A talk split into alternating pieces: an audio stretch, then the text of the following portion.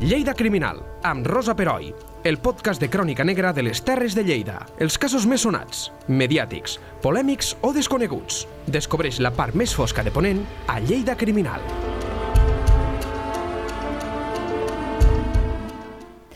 Benvinguts a un nou podcast de Lleida 24. Aquest que sentireu ara és el primer d'una trilogia de, de podcast. Tots, tots tres narren la crònica negra, negríssima, m'atreviria a dir, d'un període històric concret en una comarca molt concreta. I m'explico. En aquestes narracions us farem sabedors de tots els crims que Felip Gallar ha pogut recollir que succeïren durant la primera etapa de la restauració borbònica als actuals pobles que formen el Pla d'Urgell. La restauració borbònica fou el període de la història d'Espanya comprès entre el pronunciament del general Arsenio Martínez Campos el 1874, que posa fi a la Primera República Espanyola, i la proclamació de la Segona República el 14 d'abril del 31. Nosaltres ens ocuparem dels primers anys d'aquesta restauració borbònica. Des de la historiografia oficial, i això és una cosa que ens agradaria que ens comentés el Felip, que ho ha estudiat força, s'ha donat una imatge d'aquesta època com un període més o menys tranquil, sense grans convulsions. I no és així, perquè durant aquesta etapa, doncs, si us recordeu, van tenir lloc eh, la Tercera Guerra Carlina, la Primera Guerra del Rif o les famoses pèrdues de les colònies, les, les guerres on se van perdre eh, Puerto Rico, Cuba i Filipines. A casa nostra no va ser un període gens tranquil tampoc. I a mesura que aneu escoltant els podcasts, com a mínim us invairà la intranquil·litat, com m'ha envaït a mi mentre llegia l'article del Felip, pels fets que ens aniran narrant el Felip Gallar i la Xus Llavero, que de nou, i, i en estem molt contents i agraïts, ens acompanyen a l'estudi. Benvinguts a tots dos. Hola, què, Què tal? tal? Bones. El que comentàvem, la demarcació de Lleida no es va lliurar de la violència, les epidèmies i el caciquisme que van estar sempre en, en aquests anys. Va ser socialment una etapa molt convulsa per moltes raons, com reculs a l'estudi, no, Felip? Sí, bé, hem de dir abans de res que la comarca del Pla d'Urgell no existia. Clar, és A veure, és, és a dir, Actual, agafat... com és actualment, no? L'hem agafat ara com a, com a espai d'estudi, però en aquella època doncs, hi havia la divisió provincial i es parlava molt dels partits judicials Uh -huh. i també del, del, del, de la divisió per bisbats. O sigui, la, la, la, la comarca del Pla d'Urgell és una de les darreres Sí. que, que existeixen, no? Per tant, eh, però, fet- però nosaltres ho hem, ho hem agafat com, com, Bueno, com un espai Exacte, que, que, perquè que, la gent és... que en aquell moment no existia. Sí, sí, tant, està clar. De fet, centrem- cap de les, de les divisions que existien no, no s'ajusta a, la, a la comarca actual. Vull dir que clar. hem de, hem de fer l'esforç aquest de, del concepte actual, d'actualitzar, Sí, diguéssim, sí, sí, la, sí. En aquella època es parlava molt de, de la plana d'Urgell, com una Sí. sí. gran plana, i aquests pobles doncs, compartien aquest, aquest, aquesta idea, no? que pertanyien a la plana d'Urgell. Uh -huh. Bé, molt bé, doncs hem dit que la, la, aquesta primera etapa de la restauració que va del 1874 a 1900 a 1899, Sí? que hi ha el regnat d'Alfons XII i la regència de Maria Cristina, doncs Sí. és, un, és una època que la, la, historiogra la historiografia l'ha agafat com una època de prosperitat i d'ordre, no? sí, aquesta és la imatge que, perquè ells acaben o en que la, estudiem. en la tercera guerra carlina, Sí. sí. tot i que el conflicte carlí no, no, no s'acabe, però encara hi ha dos anys de guerra carlina durant aquest període, i després totes les conseqüències de la guerra carlina. Clar.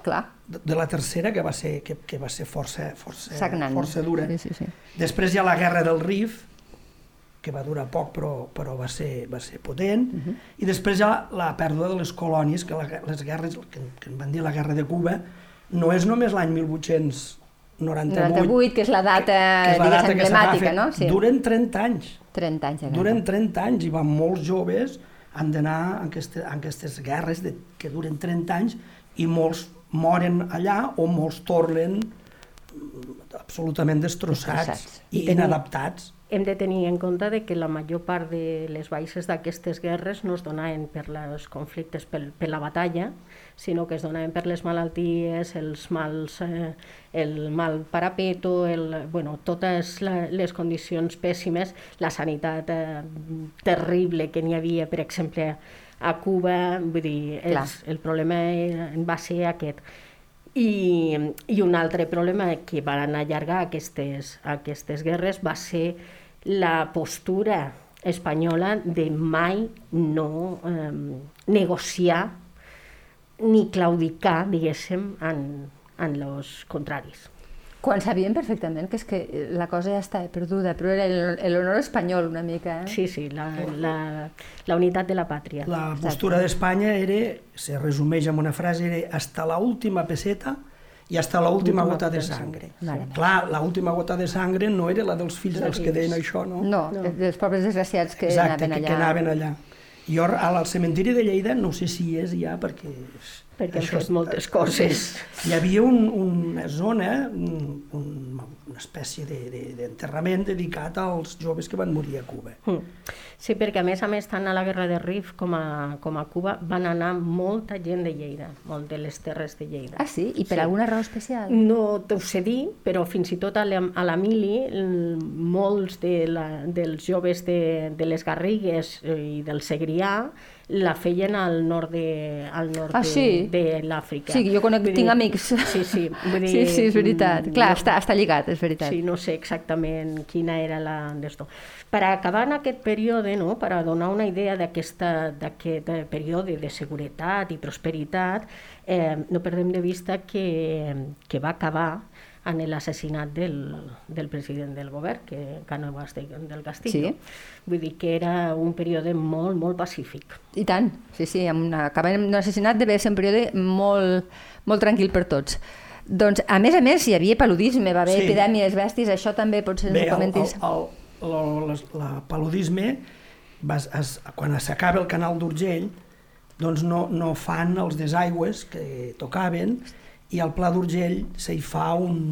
un s'encharca l'aigua i se hi fa unes malalties de paludisme que mor molta gent. Eh? La mortalitat és... Llavors, altíssima. durant uns 10 o 12 anys no, no, es, no produeix res, no produeix res. El canal d'Urgell, que, era, que, era, que havia de portar la prosperitat, doncs no, no comença a produir amb normalitat fins a finals del 19 o principis del segle XX. O sigui, O sigui, que, par que parlem de, de, de 10 anys de, de, a més a més, misèria. de, amb sí. absoluta misèria. I després de 30 o 40 anys de, de, de molt baixa productivitat, El- molt més baixa que abans del, del canal d'Urgell. déu nhi El paludisme era una, era una malaltia endèmica en molts puestos. Per exemple, al Baix Segre, eh, en tota la, la humitat que n'hi havia en el- en l'aigua barreig i eh, la, la, la xarxa de sèquies, era bastant, bastant habitual. Em, però clar, el, el, el, Pla d'Urgell, com que era secà, eh, no es donava perquè té que ser en un puesto humit. Quan arriba la humitat, arriba el paludisme. I a més a més aquesta humitat el que fa és aflorar, fer aflorar eh, totes les sals de la terra de manera que la terra se, se que, bueno, no només no produeix res, sinó Sinó que es que fa ma dolenta. solidifica, sí, clar. i es fa dolenta per a qualsevol cultiu. Vull dir que tot aquell que va invertir, que va haver molt petit pagès, que va invertir creient-se el somni del canal d'Urgell, es va trobar que se tenia que menjar la sal de la terra. Mare meva.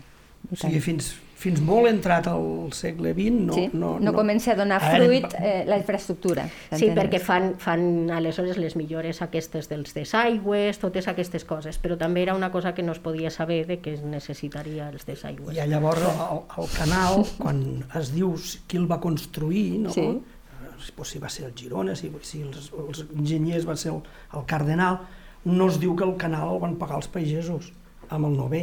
Sí, Sí. Vull dir que, i, I que la construcció del canal doncs, va haver mà d'obra de, de, de, de presidiaris i que van construir, que va morir molta gent construint aquest, aquest canal d'Urgell. No?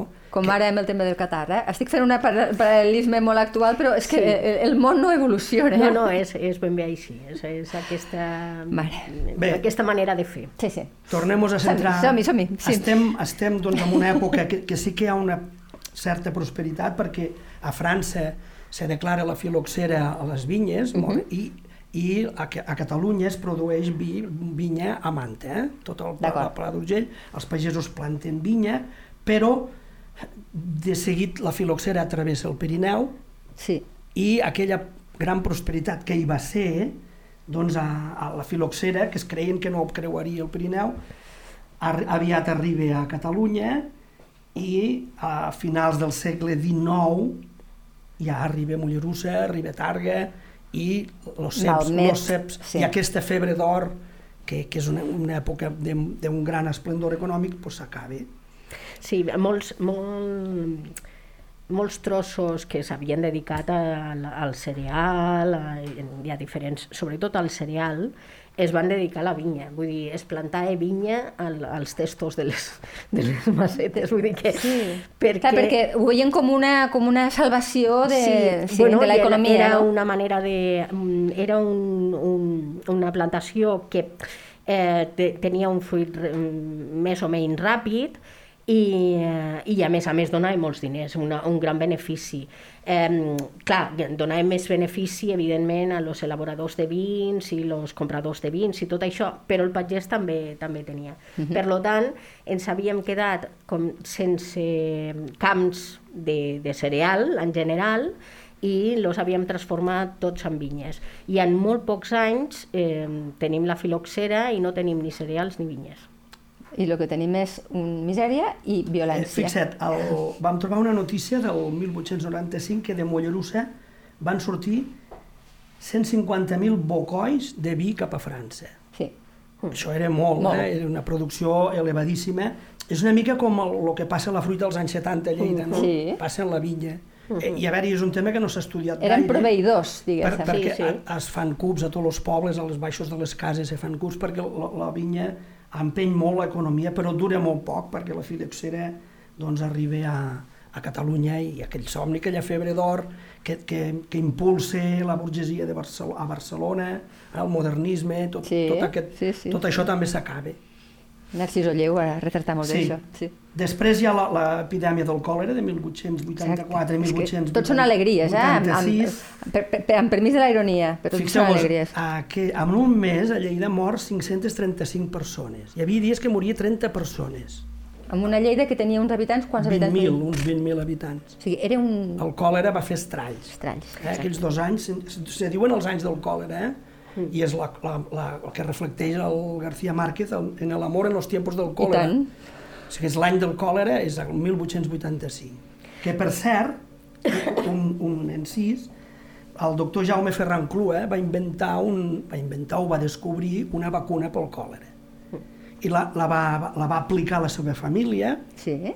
la va aplicar a València, va tindre molt èxit, però Santiago Ramon i Cajal el va desacreditar i es va retirar la vacuna, l'Estat va retirar la vacuna del còlera i la gent va i el doctor Ferran va quedar pràcticament a l'oblit, descobridor d'una vacuna pel còlera. I en canvi ha passat a la posteritat com un il·lustre Ramon i Cajal. Ramon i Cajal, que, so, que a veure, que, que No, no, segurament no, tenia no de mèrits. traure res, No, no. però constatem això, no? un personatge que, que hauria d'estar hauria d'estar reconegudíssim, el doctor No, no, Ferran, i- que inventa, eh, descobreix aquesta vacuna contra el còlera, Sí, una hagués vacuna, pogut salvar moltes vides. moltes més vides, es va retirar i a a les, a les notícies de l'època es parla molt de, del doctor Ferran eh, com una esperança, doncs pensem en la Covid, no? La, la vacuna Sí, sí, de la és Covid. que no, no pots evitar-ho, pensar això. Sí. I això té molts paral·lelismes amb aquesta època. I tant que sí. I, dic, potser està, està bé no? que reivindiquem a, aquest personatge del Sí. doctor Ferran. Sí, sí. Pensem que la, la ciutat encara és una ciutat eh, antiga, una ciutat sense clavegueram, una ciutat sense neteja, eh, sen, en molts puestos de la ciutat sense aigua corrent, eh, vull dir, la, la, els carrers encara són molt, molt estrets, una ciutat eh, segurament bruta i pudorosa, i per lo tant qualsevol pandèmia era com, Bona. com apretar foc en una mitja i sortir Exacte. bueno, corrents. Sí, sí. Vull dir que... Està clar. Bé, després també hi ha els, els atentats anarquistes, eh? hi ha, hi ha la- l'atemptat al Cànovas del Castillo, Sí.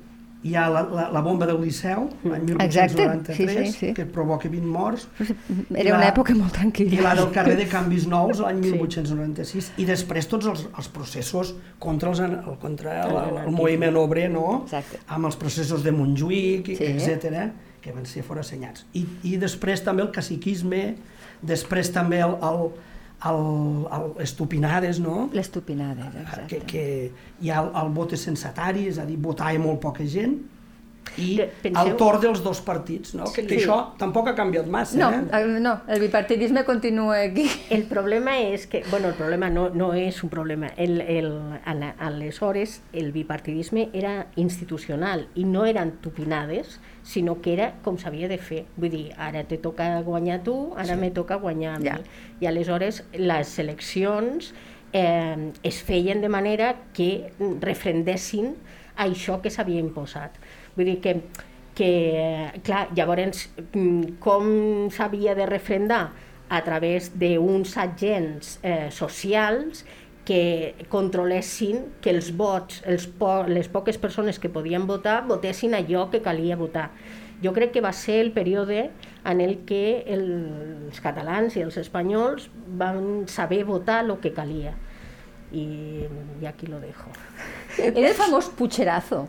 Sí, Sí. sí però no, el puigerazo normalment ho entenem com, com una trampa Val. i en aquest En cas era un no pacte, era una trampa, era un això pacte. mateix, A era més, un pacte. Era molt fàcil, això de tupinada ve perquè es, es posaven Sí, els sí. vots a, Al amb un tupí, amb no? un tupí, sí, sí. I simplement el que feia l'acte, posar el que, el que volia, vull dir, és que no calia ni recomptar, el que ha dit la Xus, no? Pues, havien de guanyar els, els progressistes, pues, Ara toca, ara toca, ara toca. està. I si no, se preparava un, un tupí en els vots i se feia, se canviava, vull dir que no no n'hi havia... Sense cap problema. Que això comença a canviar quan hi ha quan el control social es fa més, més dèbil i n'hi ha tota una sèrie de gent que té capacitat de votar i no només de votar sinó influir Exacte. en la seva opinió uh -huh. en, i aleshores comença a revoltar-se en aquest sistema però el sistema està establert així vull dir que, que no ens havien enganyat Eh, No, no, era així. estava normalitzat i Era funcionava així. així i tothom ho assumia com Ah, que havia de mateix. funcionar així. És la restauració i és el sistema que, que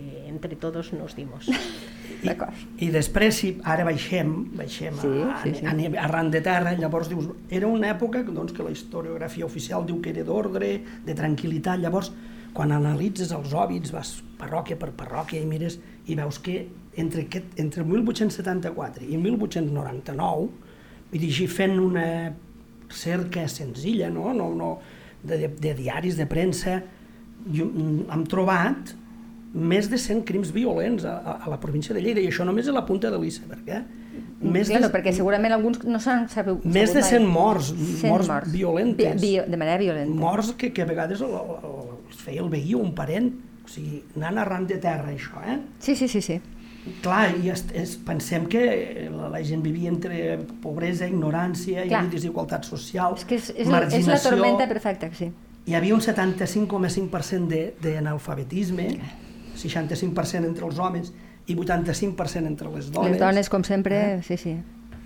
I també, a veure, la, la, la criminalitat tampoc tampoc té una derivada tan directa d'aquestes de, de, de, d'aquestes causes, eh? perquè a vegades els, el, pensem que els homes tots anaven armats, portaven una, una arma a la faixa sempre, eh? una de foc, pistola... o també una balles, sí, sí. I en vam parlar amb el, Sí? amb el ciutadà. Browning, no? Sí, sí, sí, tant. Llavors, per, per, per una simple fotesa, allò podia, podia desencadenar doncs, la mort del, de l'adversari, no?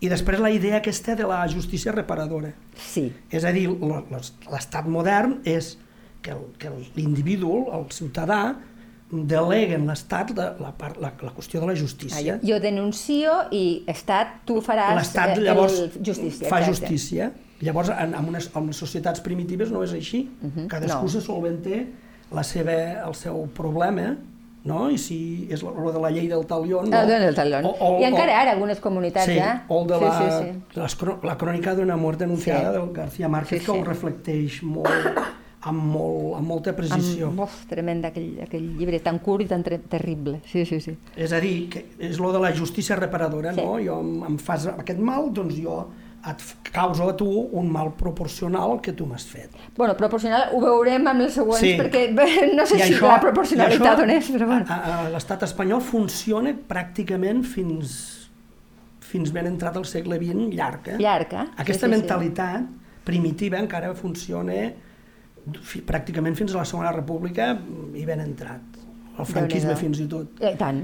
Quan no és el mateix estat ja que és que ja aplica, aplica la llei del talión Exacte, d'una manera ell- ell sistemàtica. Quan, sí, i, De fet, fins al desenvolupisme de finals dels 50 mm. i començament dels 60, que és quan, quan l'estat espanyol entra dintre de lo que aleshores seria la modernitat, mm, Sí, més o el menys. biquini. Això. Per a que ens entenguem. Eh, en realitat eh, és la manera. De, i, I això ho veiem molt en, en els expedients judicials. Sí. Vull dir, el, la mate porquera mia encara lo tenim present i, i avui potser és el, és el tema de conversa.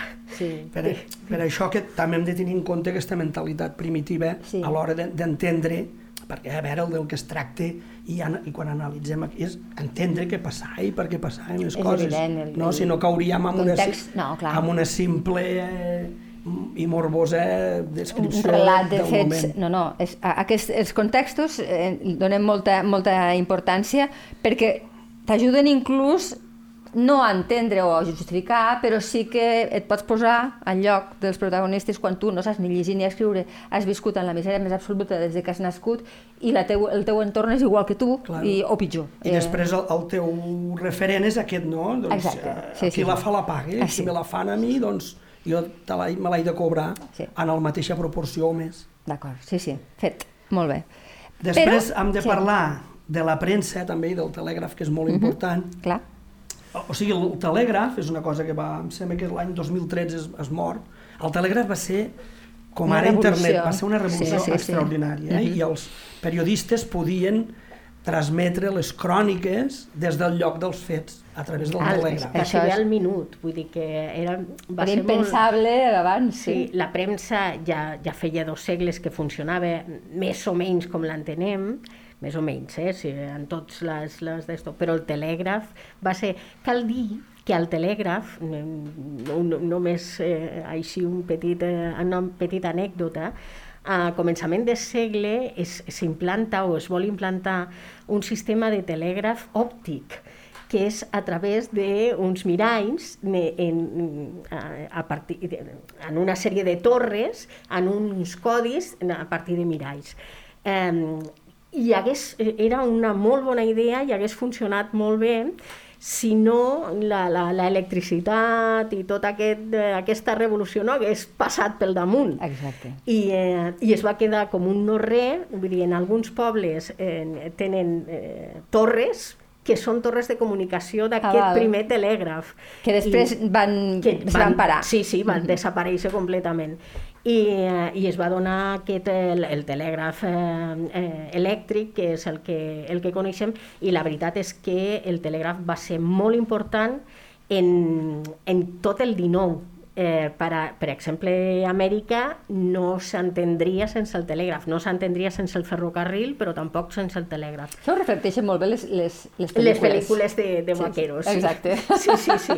És que I si abans hem parlat del doctor Ferran, ara hem de parlar del francès Salva Campillo, mm. que és un metge eh, científic, físic, molt important, que és l'inventor del telègraf, un català, extraordinari, un personatge extraordinari, poc, I molt poc, poc estudiat. I poc reconegut. Molt por... Bueno, jo no I ara l'han reconegut com a inventor del Sí, telègraf. sí, sí. D'acord. I aquí el tenim, Sí, sí. el doctor Ferran, Salva i Tenim Campillo, persones il·lustres personatges i- fascinants que fan, fan, fan... És que és un miracle el que aconsegueixen tant un com l'altre amb els mitjans que tenien i amb Sí. el país que era Catalunya.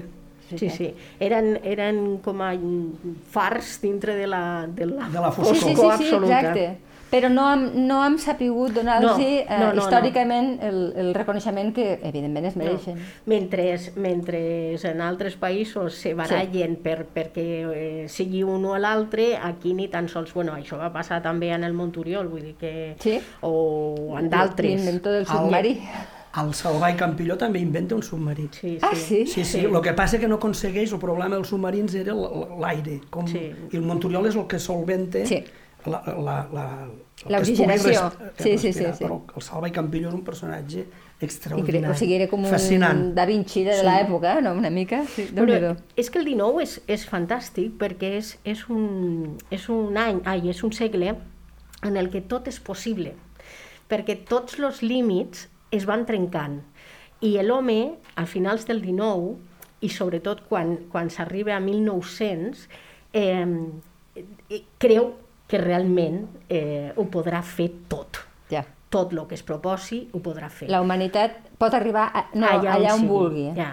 Hasta la Primera Guerra Mundial això no, no es pararà. Clar. I, I clar, és, és, un, és un, un segle fascinant per això, perquè totes les possibilitats estan obertes. És la, la il·lustració i el Sí, romanticisme. no? Els exacte, grans exacte. moviments. Sí, sí.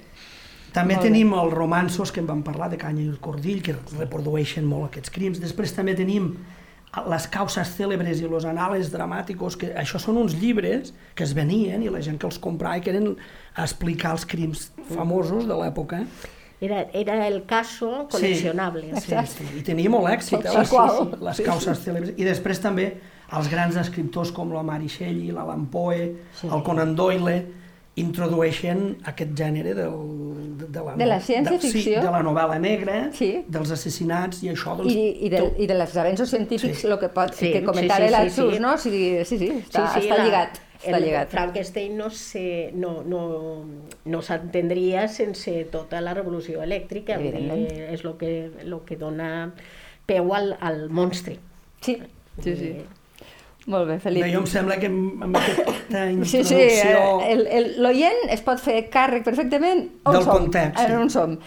I avui ens n'expliques un és Bé. que quan jo el llegia ja em ficava malalta, Bé, però jo- ja sabeu que em fico malalta fàcilment, eh? però explica'ns. Jo crec que estem davant del, potser el cas més bèstia que hem, que hem treballat i potser que treballarem. Eh? És Sí? Un, un Bueno, triple ja intentarem buscar un més bèstia. A veure si no ho trobem. No, Tampoc, dic- tu també ets dels... No, li, no Ja. tinc límits.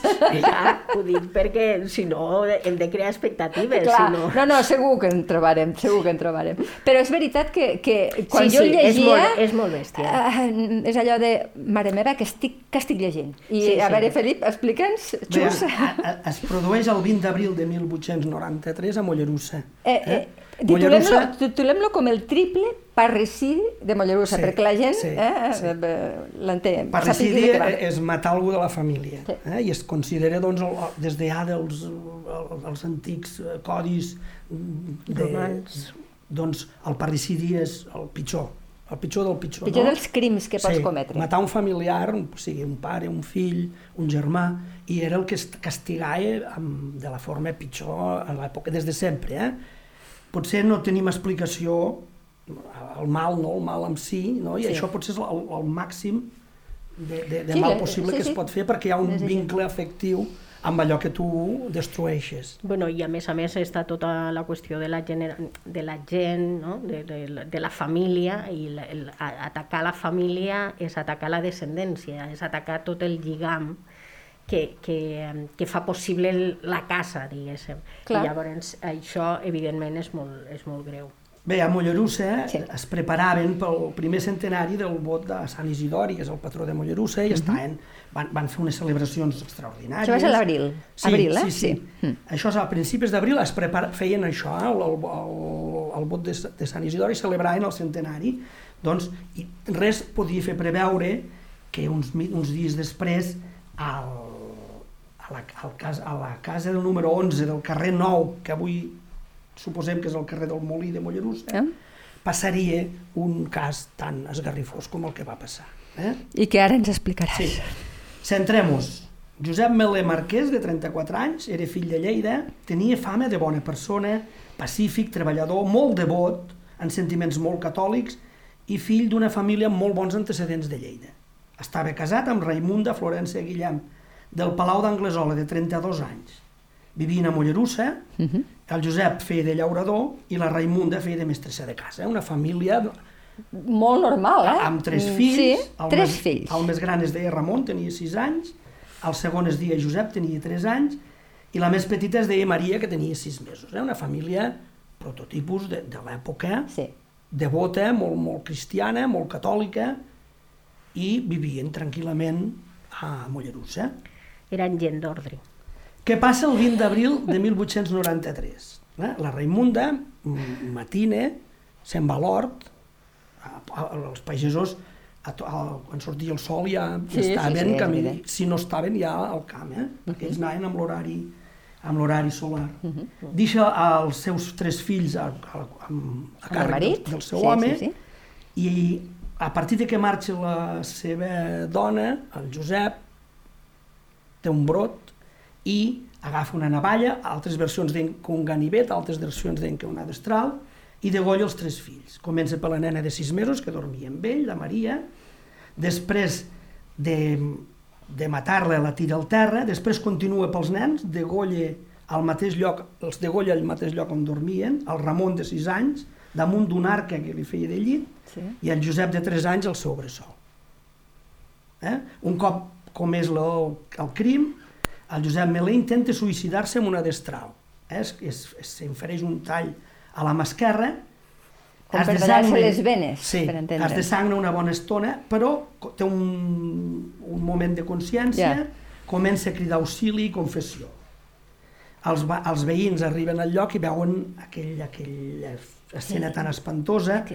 el Josep Melé al terra amb la seva filleta enmig d'un toll de sang i les altres dues criatures mortes a, en el lloc de, que, que ell Que dormien, eh? sí, sí, estaven en... Clar. Segons la partida de defunció, els dos fills petits van morir l'acte i el fill gran, el Ramon, va agonitzar durant dues hores i no va expirar fins a les 7 del matí.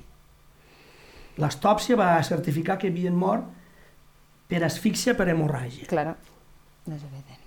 Eh? El, el Josep Melé va confessar al jutge d'instrucció doncs, que ell era l'autor i el seu auxiliar i que, i que no havia mort la seva dona perquè era fora de casa.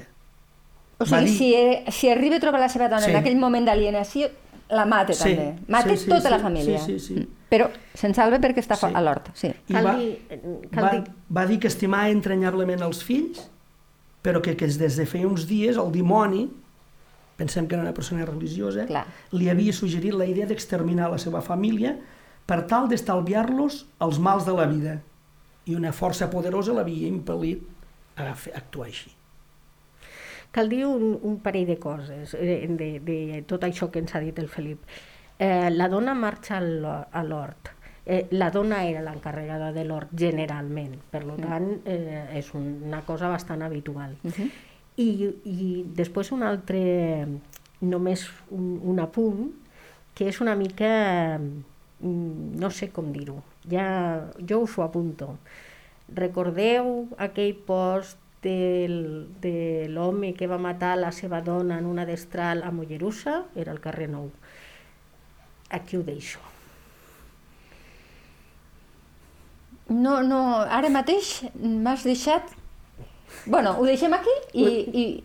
Aquí ho deixo, aquí ho deixo. D'acord. Mm, no sé si haurem de, de buscar alguna cosa espiritual, Mare meva. però eh, era també el carrer Nou, que ara és el carrer del Molí. Sí, però som persones racionals. Entenc que aquí no hi ha d'haver una maledicció no, de l'espai, però bueno, Que sí, sí, jo- no, està bé, està jo bé que ho deixo aquí perquè tots els oients Uf. facin, facin la Clar, seva... És una coincidència terrible, és Sí, cert? la veritat és que sí. Lo de la destraleta també ho explicàvem aleshores. La, Sí, la sí, sí, destraleta sí, era, sí. un, era una eina que es tenia a la cuina per a, per a, matar i, i, i desquartitzar el, pues, pollastres, Sí, el, sí, sí, los, veritat. los conills i tal. Vull dir que és una, era una eina que es tenia a la mà i, i és l'eina que se va utilitzar en aquell, en aquell moment. És veritat. Bueno, deixem aquí que cadascú mm, pensi en funció de les seves creences el que consideri. Jo només ho volia apuntar Sí, sí, perquè a mi em va, em va sobtar i, bueno, i és això. De, Mhm. Si realment tenim ben entès que és el carrer aquest, eh, bueno, era el carrer Nou. El, el, el 1940 i pico, ara no Sí, me'n recordo sí. del d'esto, era el carrer Nou i ara i el 1890 també. O sigui, són 50 anys de diferència, però al mateix lloc i un crim semblant. Mm. -hmm. déu nhi Molt bé, doncs eh, sabem què, què li va passar, Sí. perquè clar... A veure, això va commocionar els pobles, tot, tot el, el país sencer. Eh? El país. El, el, la notícia va córrer, ningú s'ho explicava. Estem, pensem que estem a l'època del naturalisme, Solà. Eh? Sí, sí, sí, sí. Tot està condicionat pel medi. Doncs tro, intentaven trobar explicacions Clar. en el mitjà que havia passat, però no en trobaven. Eh? Eh, deien, per, deien que eren monomanies, al·lucinacions religioses, no, no troben explicació al que havia passat, cap explicació. Eh? De totes maneres, jo ara estic pensant en la Dolce Vita, que Sí. una escena d'un ah, del, del Fellini, uh -huh. hi ha una escena on un personatge mata els dos fills per estalviar-los també els mals de la vida. Vull Sí. que, que això tampoc, tampoc és, és tan, malauradament, és tan estrany. No, no, no, no és el primer cas. No, El ni, que passa ni, que- ni és l'últim. No. De fet, a Lleida tenim un cas molt sonat, que potser un dia ho tractarem, al carrer La Palma, en el que la, una mare eh, mata el seu fill petit i, i quasi mata la seva filla. Vull dir que... I és, era una, I és una qüestió de protecció, pràcticament, Eh, per amb ells, eh? O sigui, el que Sí, ells sí, en expliquen principi després. perden la... Clar, eh, d'alguna manera perden la noció de la realitat i aleshores eh, és aquesta... De fet, eh, aquesta dona va ser, va ser tancada. Bueno, en, el seu, en el seu moment ho explicaríem. I, Val. i la famosíssima escena de la plaça del Diamant, Sí. que la sí. Colometa doncs, es planteja doncs, matar els seus fills perquè, És veritat, és veritat, perquè no veu, això, sí. no veu sortida doncs, d'una forma magistral. I jo crec que és una de les millors pàgines de la literatura universal, crec que en aquest moment doncs, que la Colometa es planteja doncs, fer, fer, aquest acte. No? Rellegiu la plaça del Diamant.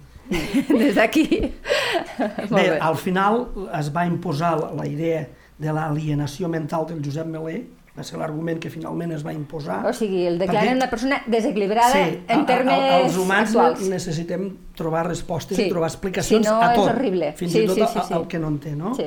I a la vista celebrada al març del 1894 a l'Audiència de Lleida es va demostrar la, de, la demència del reu i el fiscal va modificar les seves conclusions i el Tribunal de Dret va absoldre a Josep Melé de, de l'acte perquè no estava en possessió de les seves facultats. A, el 1894 la Diputació de Lleida va acordar recloure el Josep Melé al manicomi de Sant Boi de Llobregat, A Sant Boi. d'on va poder sortir a l'abril de 1896. Caldria preguntar-se si el senyor Melero hagués set eh, un pobre desgraciat eh, peó de qualsevol cosa, hagués tingut el mateix tractament. Clar, perquè tot és una qüestió de classisme. Aquest home era un home...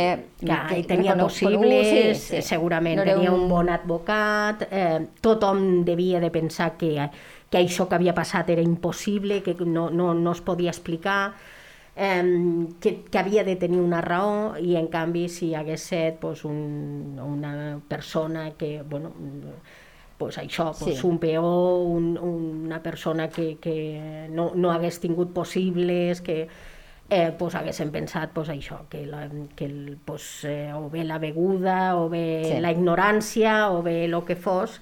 Però segurament hagués estat durament castigat. Ah, això mateix. Probablement. I ara ja per acabar, un precedent que va haver, que també l'hem recollit, a primers de febrer del 1882, a Vilanova de la Barca el mestre Ignasi Llobera va degollar la seva dona mentre dormia.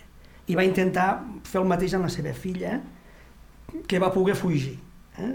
Llavors també Sí, és una ha, cosa molt paral·lela. Eh? hi ha un Sí. antecedent a, Vila, a Vilanova de la Barca, Sí, sí. doncs, que és el mestre que també li agafa aquesta monomania i intenta, bueno, mata la dona i intenta matar la filla. Un mestre d'escola, també amb cap antecedent doncs, de, És que la, la, la ment humana, sí, mm, bueno, i ho veiem constantment, vull dir, se't pot girar, perdoneu l'expressió col·loquial, però se't pot girar el cervell Sí, sí. quan menys t'ho esperes, no? Sí, eh, bueno, i, la, i els, els entesos diuen que normalment si es donen aquests, eh, aquests episodis psicòtics eh, solen ser les persones més properes les que reben, les Clar. que realment reben.